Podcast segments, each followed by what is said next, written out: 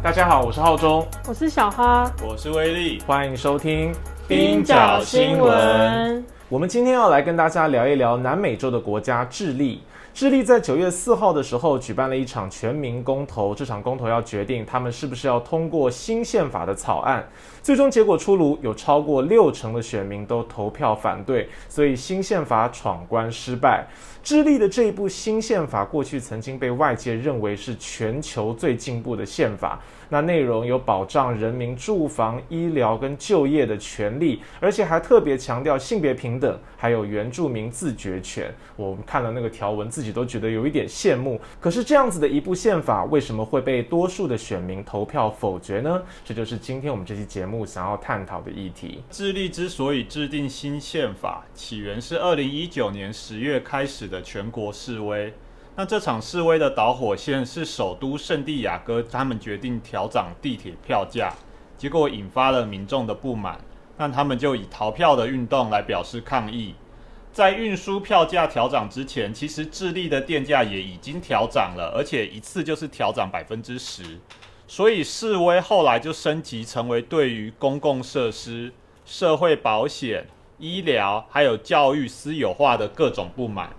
民众们认为，智利经济长期私有化对生活造成了沉重的压力。那虽然当时的总统皮涅拉他宣布暂缓调涨地铁票价，但是示威还是持续的升级。那皮涅拉政府也宣布全国进入紧急状态，并且实施宵禁。他更派遣军队进入首都圣地亚哥，军警强力镇压，造成了十九人死亡，两千五百人受伤。过程之中，警方也被指控犯下八千五百起侵犯人权的案件。但是，即便镇压如此残酷，也无法阻止民众持续上街。最终，终于迫使皮涅拉同意举办公投，修改智利宪法。那来稍微回顾一下智利宪法好了。智利宪法其实是在一九八零年代的时候制定的，当时智利还是皮诺切特将军的军事独裁统治。那皮诺切特将军，他其实是在一九七三年的时候，在美国总统尼克森还有中央情报局的支持下，发动了政变，推翻了阿叶德的人民团结政府。那阿叶德是一个泛左派，他在一九七零年经民主投票当选总统，上任的三年内实施社会主义改革，包括土地收归国有、提高工资。而且也改善了与古巴的关系。一九七三年九月十一日的时候，皮诺切特他下令空军轰炸总统府。那阿叶德在发表最后演说之后，也在政变中身亡。那皮诺切特掌权之后，他就在一群被称为“芝加哥男孩”的新自由主义经济学家的指导下，改造了智利的社会与政治结构。那皮诺切特在一九八零年制定新宪法，除了限缩左翼的参政权。比如禁止工会的领袖参与政党，并且授权总统拥有终止集会与结社的权利。在经济方面，宪法也奉行私有化原则，允许私人掌握水资源与其他国家服务。而且也没有规定国家必须负起医疗与教育的责任。在皮诺切特统治前，智利其实与阿根廷、巴西、乌拉圭还有哥斯达黎加并列，是拉美社会福利最好的五个国家。那皮诺切特在一九七三年上位。至一九九零年卸任总统，这十七年的统治期间，智利的养老金被私有化，退休之后是否能获得像样的年金，完全取决于个人的支付能力。教育的公共资金被删减，智利大学学费是全球第二高，仅次于美国。这个学费之高，甚至高于日本跟加拿大。医疗保险方面也是呈现极端的差异，私人保险的品质很好。但是涵盖百分之八十民众的公共医疗保险却面临资金不足的窘境。那自从皮诺切特之后，长达五十年的新自由主义政策也恶化了智利社会不平等的问题。虽然一般认为智利经济成长水平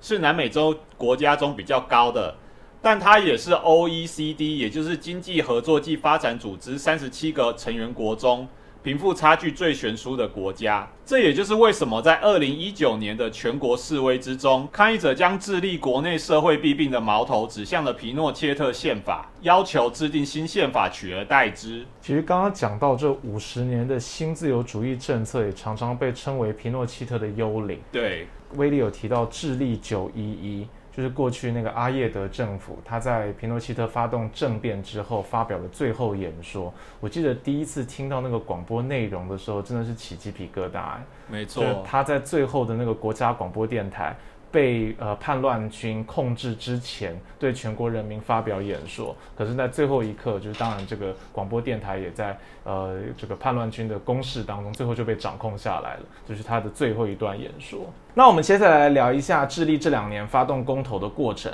刚刚威力的提到了，在整个二零一九年，智利发动了全国的示威，然后对于新自由主义提出了批评。那在隔年的十月，也就是二零二零年十月，智利就举办了第一次的全民公投。这次的公投是要决定是不是要制定新宪法，结果有高达八成的选民都投票同意。接着，在去年，也就是二零二一年的五月，智利就成立了制宪大会，并且举办选举，选出了一百五十四位代表。选举过程按照性别比例平等原则，而且保留了十七席给占势力人口百分之十三的原住民。历经了一年多的时间，制宪大会在今年七月才终于出台合计三百三十八条的新宪法草案。这个草案被誉为是全球最进步的宪法啊，内容包含了保障住房、医疗、就业等社会福利，要求政府跟企业要遵守性别平等原则，而且也强调环境保护。例如有提到说，自然也有权利要加强保护动物，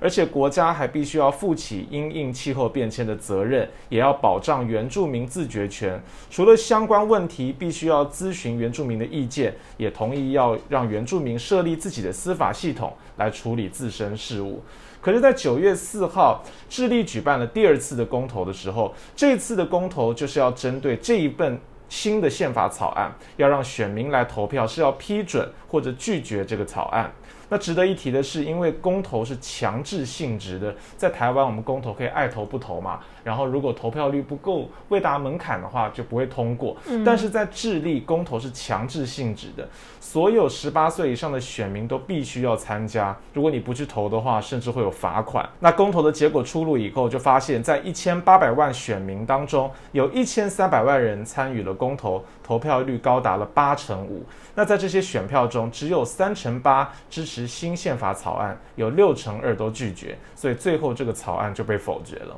啊？为什么？智利新宪法草案的原则那么进步，为什么他们会投票否决啊？新宪法公投闯关失败后，其实媒体也相继的分析失利的原因。那归纳之后，包括例如由保守派势力掌控的全国媒体在公投之前散布不实的讯息。那总统博里奇上任之后，他的施政表现不佳，还有强制公投造成反效果等等，都被认为是这次新宪法公投失败的原因。那先来提提。保守派势力掌控的全国媒体以及媒体讯息不实的这个因素好了，智利印刷媒体主要集中在两个集团，两个集团都是由保守派所掌握。那在公投前夕，反对派利用媒体散播不实的讯息，例如宣称新宪法允许政府没收财产与房屋，或者是全面禁止瓶装水，或者强调智利作为多元民族国家，将会因此允许各民族拥有自己的司法体制。甚至改变智利的国民国歌与国旗，那这个就激起了民族主义者的恐惧。而且，博里奇当时的竞争对手属于右翼的费里佩卡斯特，他其实也在媒体上表示，新宪法允许妇女在怀孕九个月内堕胎，目的就是要恐吓占智利人口一半的天主教徒。九个月肚子已经很大了耶。对，所以这些危言耸听的一些不实讯息，其实也达到了效果。但它实际上不是这样吧？对，其实这些讯息都是不实的，大部分也都是危言耸听。但是因为这些讯息实在在公投前夕太多了，以至于事实查核这件事情就变得非常的困难。那大家要想想看，其实宪法大多只是提出指导性原则，那这些原则要如何在日后可以实施，成为具体的法条？都必须等待新宪法通过之后处理。但是我们从公投的结果来看，其实这样的一个媒体公示已确实影响了选民的投票意愿。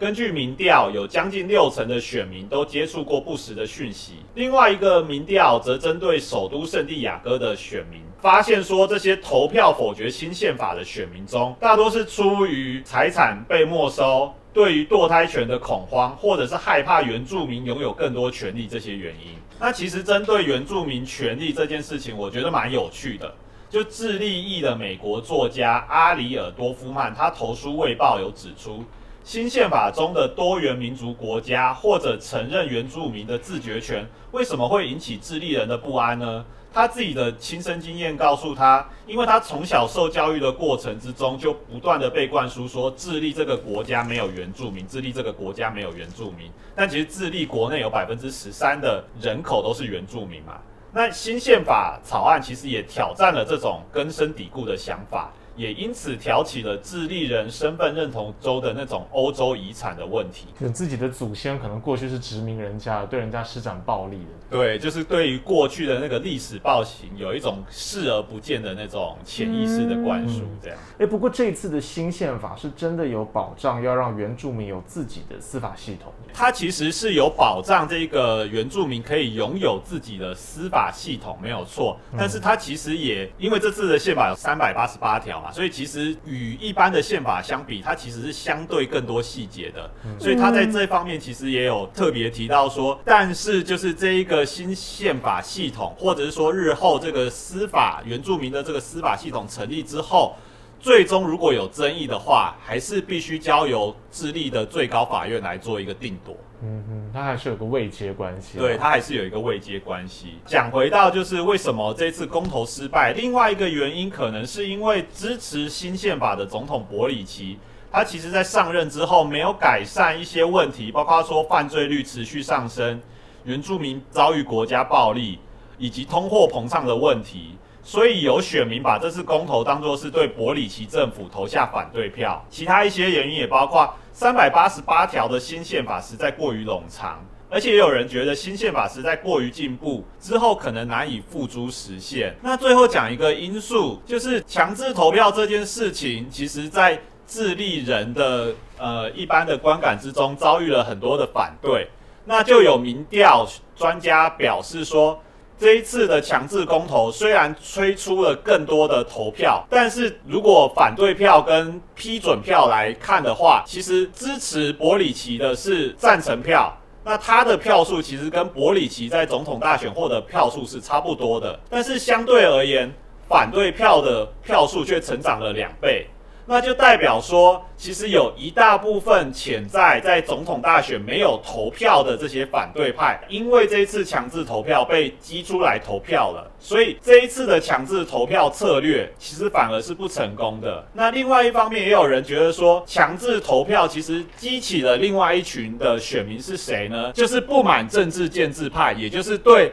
反对派，或者是说现在执政的左翼的伯里奇政府都不满意的这群人，那他们也出来投出了所谓的杜烂票。所以智利的公投强制投票其实也不是法律规定的，是这一次特别公投规定的，是不是？对，没错。其实这次的整个公投流程啊，都是在皮涅拉，也就是前一个总统同意公投之后，陆陆续续制定的。这确实有可能啦，就是公投强制性。呃，我本来不太同意这个公投草案，我可能就不去投票嘛。但是你强逼我去投，然后我对这个政府可能又不满，我就把它当成是一个不信任投票，反而去投下了反对票。而且我觉得从台湾的经验上来看啊，这种公投案它涉及的内容特别庞杂的时候，对于一般民众他可能真的没有办法去细究。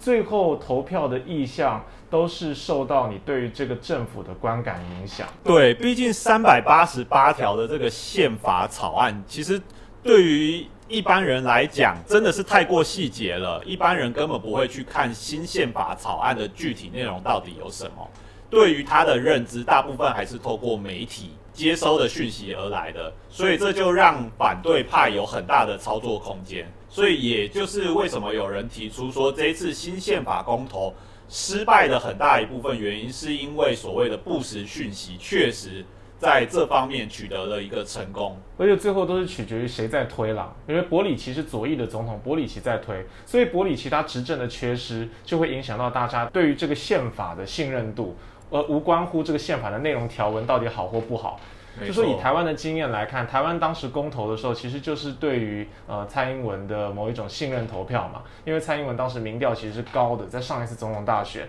那民进党也确实获得了史上最高票，公投当然就会照着他的这个意愿去通过。啊因为大家其实对于当时什么早教啊、核四啊，一般的人可能没有那么切身的感觉，都是看着我喜欢的政治人物，我的这个投票意向会联动反应。我觉得从这个经验来看，智利确实可能这次也是这样。没错，而且伯里奇当初为什么会上任？其实他就是在二零一九年这个全国反抗运动之中诞生的一个总统，我觉得可以这么说。所以他在竞选总统的时候，他其实也明确表达了他支持新宪法的一个修订。那接下来后续会怎么发展呢？其实因为上一次的公投，也就是二零二零年的公投结果，已经确定了智利必须要制定新宪法，所以接下来公投不管怎么投都没有办法否决这一点。就一定要制定一个新宪法，可是条文是什么，这倒不一定。所以这次的公投，它只是否决了目前的新宪法草案而已。但是智利要推出一个新宪法来取代皮诺契特的宪法，这个原则还是不变的。那在呃这次最新的公投之后，其实目前的总统波利奇他已经表示说要启动新的制宪程序。他也会跟国会还有民间合作来拟定一个新草案。赞成方的发言人，隶属智利共产党的众议员卡里奥拉，他也表示说：啊，有的时候你会输，有的时候你会赢，但这就是民主啊。那虽然前方的路途很漫长，但是相信呃智利人终将会有一部属于自己的新宪法啊。当然，他现在也只能这样讲，因为目前是一定得要有个宪法，可是定出来的条文又被大家否决了。所以我看这可能还需要一点时间，就必须朝野某种程度上和解。一定下一步宪法，我相信不会有目前的这个这么进步了。它一定很多东西会大做妥协，因为它可能就有很多的东西戳到目前保守派他的痛点，所以他们就大动作抵制。接下来如果要定一个新宪法，应该是目前的草案在做一定的大折，那就看这个双方怎么做一个折冲到一个互相都可以接受的。的条文，他从二零二零年的公投第一次公投，二零二零年的十月，一直到今年四月，其实也历经了一年多来搞这个宪法草案。对，哦，所以我看真的，如果倒是下一次公投，可能也是应该也是明年下半年了，不会那么快吧？不过对于我们这个年纪的人来讲，这应该是我们见证就是一个国家如何制宪的一个第一次经验吧。他之所以就是全球会关注，我觉得是是有他的道理。我自己觉得啊，就是当初二零一九年智利的全国示威抗争，然后以及之后二零二零年他们举办第一次公投，有八成的民众都同意成立那个新宪法嘛。那我觉得这个代表了说，其实对于新宪法，它是有一定的一个民意基础的。那我觉得这个新宪法的诞生，其实就源于我们刚才讲的嘛，它其实是对于国内一些民生问题的一个不满。那这些民生问题又是基于所谓的新自由主义的政策，但是为什么公投结果会就是会差距那么大呢？我觉得对我而言，我觉得这其实反而反映了制宪的这些一百五十多位所谓进步派或左翼的代表，他们在后来提出的这个新的草案。是不是有完全的符合，就是当初去上街示威的这些民众的一个需求？那我觉得这个可能不一定。那我觉得举一个例子来讲好了，虽然可能原住民的自决权在这一次的新宪法草案里面是被强调的，但是实际上原住民占智利的人口终究是百分之十三，不是说不重要，但是呃，可能包括说全国民众都还都会觉得说，哎，就是为什么？这一次的那个新宪法里面，特别就是原住民的这个自觉权被强调这一件事事。情，他们多多少少就是我也看到一些媒体就会觉得说啊，为什么过于进步？可能就是会觉得说啊，就是环境议题或者说原住民问题。问题是这不是我们当初上街抗争的理由，议程排序啦。对，我觉得是议程排序啦。但是我觉得这些这些智立新宪法的原则，终究来讲都还是，我觉得我自己是觉得是很正面、很肯定的啦。那。但是问题就是在于说，就是这些制宪的所谓的现在掌权的这些进步派，或者说左翼分子，跟就是呃未来要怎么样跟民众沟通去。去去协调出，或者说去取得一个共识，让他们自己的想法被接受。好哦，我们今天的节目跟大家聊一聊智利的这个新的公投以及难产中的新宪法，可能明年又会有下一次的公投来决定新的条文会不会通过，那我们拭目以待。我们今天节目就到这里啦，冰角新闻不止冰山一角，我们下周见，拜拜